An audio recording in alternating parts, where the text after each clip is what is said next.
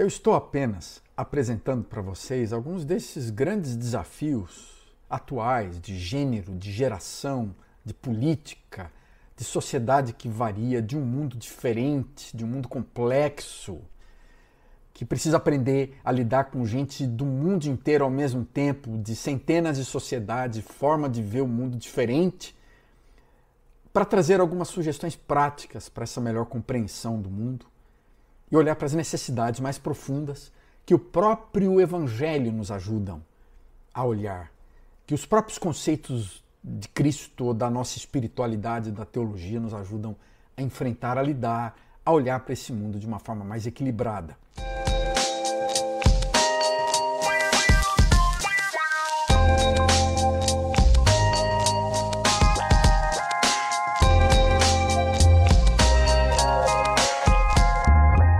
Eu quero sugerir algumas coisas práticas aqui para você. Primeiro é dar atenção ao tempo, dar atenção a esse momento, momento em que vivemos pós-pandemia no Brasil em 2023, 2024, 2025, 2026 e assim por diante. Vivemos na década de 20.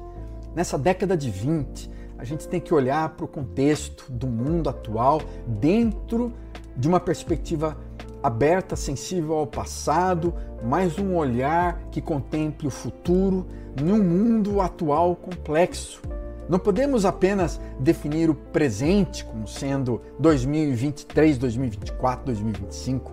O Brasil de hoje, a sua comunidade local, a sua empresa, a sua organização, a sua forma de ser influenciada profundamente por centenas e centenas de anos de colonização, por conceitos internos de valores que fazem parte de processos da imigração da sua família, imigração da sua igreja dos Estados Unidos da Europa, a imigração do seu pai ou avô que veio de um outro país, aquela escravidão indígena antiga de um bisavô, aquele bisavô seu que foi um escravo africano roubado das suas origens isso tudo afeta quem você é hoje, quem é o líder, quem é a sua comunidade e cada pessoa da sua igreja. As situações diferentes em que eles enfrentam, lidam com a pobreza, desigualdade injustiça. A violência social, a violência na comunidade, a violência da família que cada um deles enfrentou, os golpes diversos, golpes militares, políticos que afetaram a sociedade brasileira. Nós somos pessoas influenciadas por várias coisas de séculos e séculos de história do passado, do presente, que vão mover-se para o futuro, de um presente complexo também, agora que ele entra de diversas maneiras no mundo digital, interno, no mundo de avatares, no, no meta-universo, de vários universos. Enfim, nesse mundo a gente precisa dar atenção de uma forma aberta, mais sensível, de uma forma também a depender do que Deus está fazendo nesse mundo tecnológico, do que Deus deseja fazer no mundo da inteligência artificial, no mundo de machine learning, no mundo de inteligência agora que vai mexer, mover uma inteligência de robôs que vai mover a história de muitos dos empregos e organizações nos próximos séculos. O mundo da engenharia genética, o mundo da globalização. Esteja atento, esteja atento ao tempo. Você é um líder hoje que precisa estar atento, tune conectado àquilo que está acontecendo de uma forma aberta, de uma forma crítica ao mesmo tempo, de uma forma profética, de uma forma a perceber como isso está movendo-se dentro de você na sua espiritualidade, uma forma a encontrar equilíbrio interno, de paz, que tire a inquietude, a ansiedade, o pragmatismo que te leva simplesmente a tentar resolver problemas, para parar e olhar para dentro de si e ver o que Deus está falando, o que, no seu interior você está ouvindo, percepção da vida a partir daquilo que você discerne, da sabedoria que você está buscando e precisa e peça para Deus, peça a Deus sabedoria diariamente para lidar com todas essas questões, todos esses desafios. Seja atento ao tempo. A segunda sugestão prática que eu quero dar para você é buscar estudos diversos, análises que avaliem o significado dessas mudanças sociais culturais, não apenas escrever eventos históricos. Eu estou engajado com um projeto de doutorado em ministério com uma universidade nos Estados Unidos, Lancaster Bible College, E esse doutorado de ministério aqui, uma das matérias é muito interessante, que eu inclusive leciono, que é sobre inovações, mudanças. E essa necessidade da gente estudar e avaliar o significado das mudanças socioculturais. Isso está acontecendo em todos os ambientes da pesquisa hoje, na psicologia, não apenas aquilo no mundo da tecnologia que está super avançado, na física. Física quântica, por exemplo, afetou dimensões diversas em várias áreas do conhecimento humano, inclusive na teologia. Tem muita gente estudando isso, as mudanças socioculturais, numa universidade de história, uma universidade de, de psicologia, como eu já falei, geografia, porque nós, teólogos, estudiosos da religião, não estamos avaliando o significado das mudanças socioculturais, ou porque nos cursos de liderança cristã, eu falo de um canal de liderança, esse curso pode ser para uma liderança que não é cristã, mas para um líder contemporâneo, frequentemente não estamos estudando essas mudanças sociais, apenas descrevendo fatos históricos, atrasados, inclusive, muitas vezes, na compreensão atual do mundo.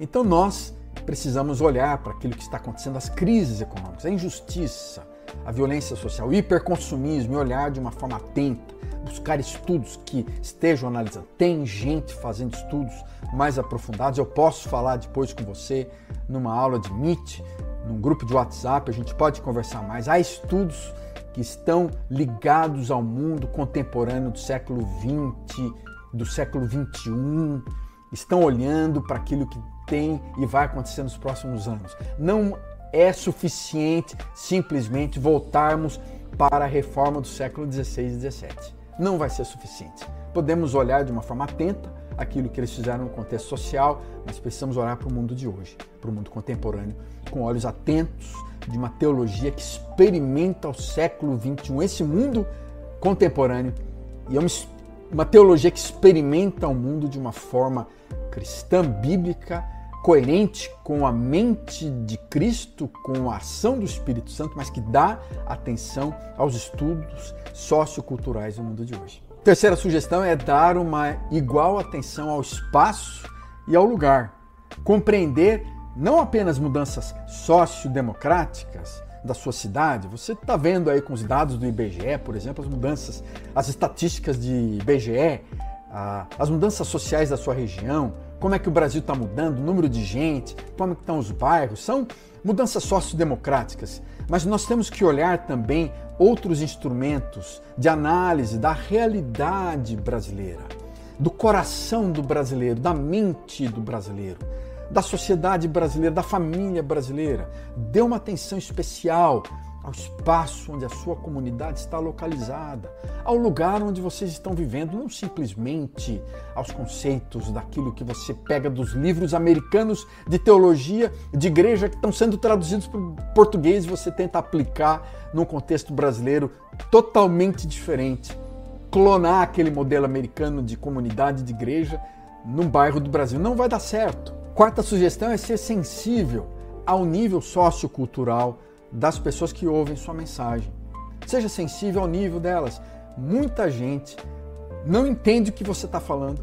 Tem muita gente na minha igreja, nas nossas igrejas, que não compreende esse diálogo, esse discurso, estão falando de coisas de uma forma tão básicas, tão é, é superficiais, e falam e acham que sabem, né? E estão dizendo um monte de abobrinha, como a gente diz, um monte de coisa sem sentido, sem significado, sem profundidade.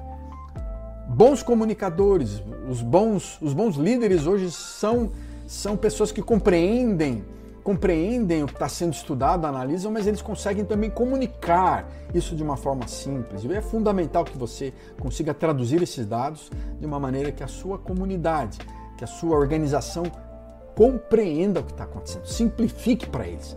Mas não simplifique no sentido de ser superficial, mas se aprofunde e simplifique. Primeiro estude profundamente, mastigue, de, faça aquilo que a gente chama de uma ruminação, rumine o assunto, compreenda, experimente dentro de você a partir dos conceitos também bíblicos e espirituais, da sua experiência cristã e traduza isso de forma que as pessoas entendam o que está acontecendo no mundo dos desafios contemporâneos das gerações, por exemplo. Você tem que criar uma série de instrumentos de comunicação entre as diversas gerações.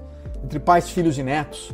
Como é que você pode ajudá-los a se comunicar? Você está numa posição de liderança em que você tem que ajudá-los a construir pontes de diálogos, ponte de diálogo entre gente diferente, ponte de diálogo entre direita e esquerda, ponte de diálogo entre gente que aceita questões de gênero e outros que são extremamente moralistas com isso, pontes de diálogo. É fundamental que você seja sensível então a essa comunicação. 5. Equilibre suas pesquisas sobre a cultura contemporânea entre estudos do mundo mais privado e do mundo público do ser brasileiros. Eu quero dizer com isso, a gente tem que compreender não apenas a questão externa, da exterioridade do povo brasileiro, mas a identidade também psicológica, íntima, a personalidade do brasileiro, a interioridade do povo, os temperamentos internos, quem nós somos, a nossa mente, nosso coração, compreender profundamente a pessoa. E para isso você tem que pesquisar a si mesmo, olhar para si, fazer terapia, uma autoanálise, compreender isso, autoconhecimento, autocuidado. Procure equilibrar então aquelas pesquisas do, do mundo exterior com o mundo interior, da cultura contemporânea com a sua individualidade, do mundo privado também e do mundo público, para que você seja de uma, de uma forma mais plena, mais integral, conectado com o interior e com o exterior. É fundamental isso.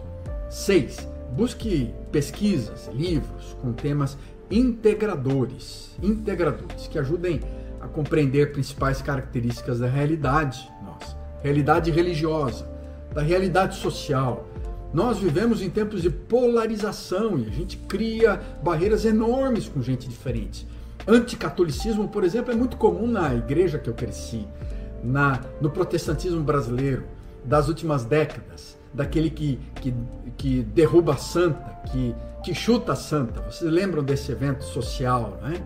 De gente que, que não aceita a espiritualidade fora da sua igreja local, de gente que a gente chama proselitista, gente que, que não compreende as diferenças do mundo religioso mundial, que não compreende que há muita gente aberta para Deus fora da sua igreja, da sua denominação.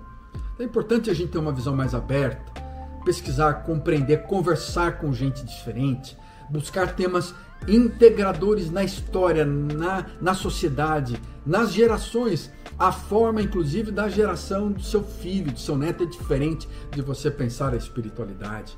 A forma, talvez, do seu vizinho de enxergar Deus é diferente da sua. E talvez haja nele verdade. Como é que vocês podem dialogar uns com os outros? Então, busque temas integradores. Isso vai ajudar muito você a lidar com as questões do mundo atual. Sete, última sugestão procure observar temas recorrentes na história brasileira. Embora essa história, o mundo não está se repetindo, não apenas na história brasileira, mas no mundo inteiro, há vários ciclos previsíveis, há pêndulos que retornam após períodos de intervalos, inclusive períodos de intervalos geracionais. A questão do conflito político é um tema que vai e volta, você percebe esse pêndulo da esquerda para a direita, da direita para a esquerda, em vários países, no mundo inteiro. Então procure observar atentamente a história, temas recorrentes, inclusive temas recorrentes que você percebe nos escritos sagrados, temas recorrentes que simbolizam momentos específicos que nós vivemos hoje, temas recorrentes dentro da sua alma, na história, na sociedade, que ajudem você a perceber de maneira também integradora o que precisa ser feito nos dias de hoje. Eu espero que essa análise, que essa reflexão ajude você a compreender um pouco melhor como lidar com os desafios como líder contemporâneo, como lidar com vários dos desafios contemporâneos que nós estamos lidando nos dias de hoje.